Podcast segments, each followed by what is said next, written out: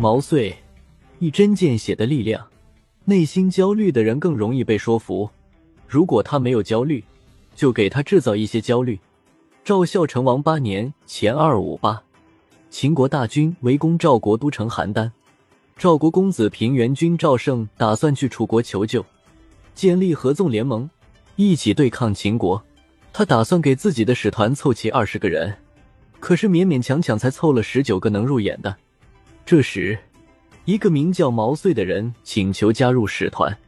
赵胜见这个人有点面生，就问道：“先生来我门下多久了？”毛遂答：“三年了。”赵胜说：“有能力的人，好比锥子放在布袋中，会脱颖而出。你来我门下三年了。”没见有人称道你的优点，也没看到你有什么好的表现，你还是算了吧。毛遂答：“我今天正是请求你将我放在布袋中。若是早日在布袋中，别说锥子尖露出来，只怕锥子柄都冲出来了。要想发挥一个人的才能，你得给他提供展示的平台，被置于无事可做的环境。纵然是管仲在世，也不会有所建树。”毛遂的话抓住了要害，于是平原君赵胜立刻让他加入使团。赵国使团来到楚国后，平原君赵胜就向楚考烈王陈说合纵，两人从早上谈到中午，楚王依旧拿不定主意。这时站在台阶下的毛遂实在忍不住了，握着剑柄走上台阶，对平原君说：“合纵之事，两三句话就能说清楚。”你们怎么谈了大半天呢？楚王看到平原军使团的随员跑来插话，十分生气，呵斥毛遂说：“我在和你的主君谈话，你跑来干什么？”毛遂按着剑柄说：“大王呵斥我，是因为楚国地盘大，人口多。现在我距离大王只有十步，人多势众，发挥不了作用。我片刻间就能取大王的性命。既然我的主君坐在席上。”你为何要呵斥我呢？我曾听说，商汤只有七十里的土地，但能称王于天下；周文王只有百里的土地，但能使诸侯向他臣服。这难道是因为他们人多地大吗？这是因为他们擅长利用形势来发挥自己的力量。如今，楚国土地广达五千多里，披甲执锐的士兵多达百万，这样的力量足可称雄于天下。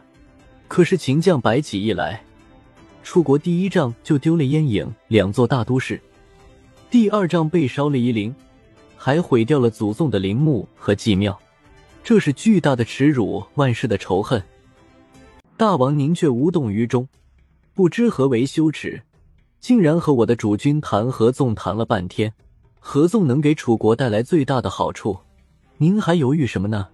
毛遂的话一针见血。戳到了楚王的痛处，同时也将合纵结盟的意义说得透彻明白，犹如当头棒喝，可谓醍醐灌顶。楚王当即表示要与赵国结盟，毛遂立刻命令左右侍臣端来铜盘，将鸡血、狗血、马血放在铜盘里，跪着将盘子呈上，举行歃血为盟的仪式。首先是楚王将兽血涂抹在嘴唇上，其次是平原君赵胜。再次是毛遂，最后是其他十九个使团成员。之后，楚王命令春申君黄歇率领楚军北上救赵。与此同时，魏国大军也在信陵君魏无忌的率领下前来救援。城内的平原军募集了三千名死士，命令李谭率军出击。在内外夹击之下，秦军大败。秦国大将王和率军撤退到河东的汾城。另一将军郑安平就没有这么幸运了，他的两万余人被困，无力突围，只好向赵国投降。至此，邯郸之围被打破。事后，平原君赵胜对毛遂说：“我的门下贤人众多，我以仰视而自豪，自以为眼界超前，能识别贤明的人，但却忽略了先生。先生一到楚国。”立刻使赵国的地位犹如九鼎和红中大吕，我以后再也不敢说自己善于识人了。从此，毛遂被视为座上宾。毛遂深谙谈判技巧，在重要的谈判中，首先陈述各自利益，尤其是对方的利益。秦国之害对楚国来说丝毫不亚于赵国，他攻破了楚国的旧都，还烧毁了他的王陵和祭庙。这一巨大的耻辱，犹如一记响亮的巴掌打在楚王的脸上，无疑激起了楚王的怒意，当即就确定要结盟。软绵绵的谈话。